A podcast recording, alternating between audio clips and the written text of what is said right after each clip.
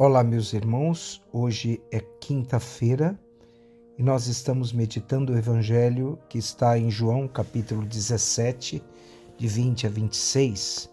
Jesus, naquele tempo, ergueu os olhos ao céu, rezou ao Pai, dizendo: Pai Santo, eu não te rogo somente por eles, mas por, por também por aqueles que vão crer em mim e pela Sua palavra, para que todos sejam um, como tu, Pai, estás em mim e eu em ti e para que eles sejam estejam em nós, a fim de que o mundo creia que tu me enviaste.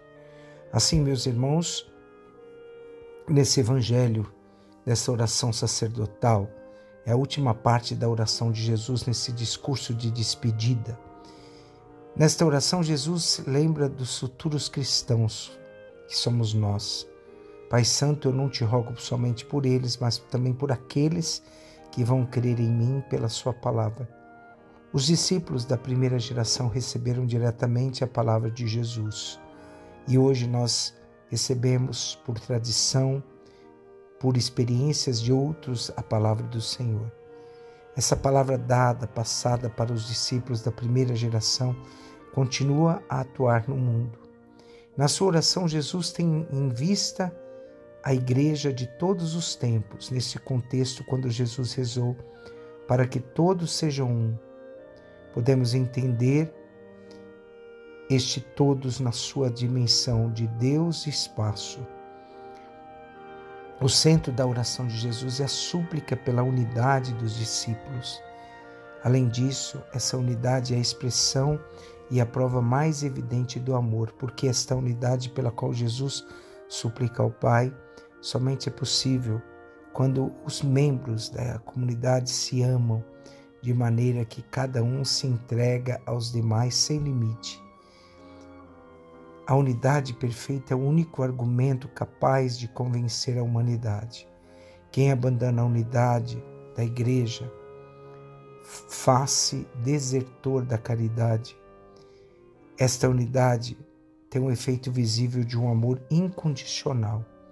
Onde dois ou mais estiverem unidos em meu nome, eu estarei no meio deles.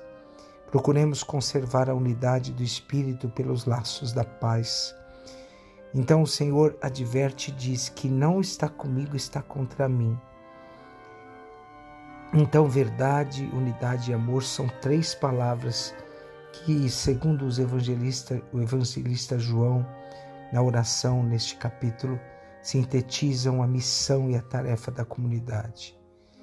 O cristão existe para os demais, para aproximar-se dos demais, para unir, para dialogar, para servir, para libertar, para trabalhar no grande projeto da salvação que não é dos cristãos e sim de Deus. Que assim nós, ouvindo tudo isso, essa palavra de força, lembremos de Santo Agostinho. Pouco importa quanto fazes, quanto fazes tu. O que importa é quanto amas. A medida do amor é o amor sem medida.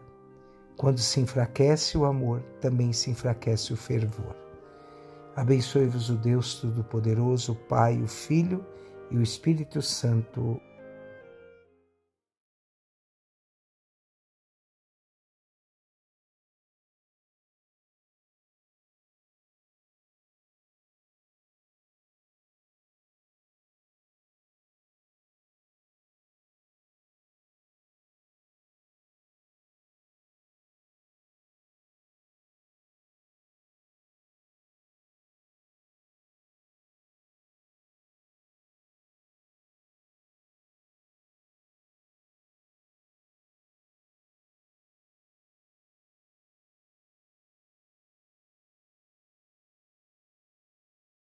Amém.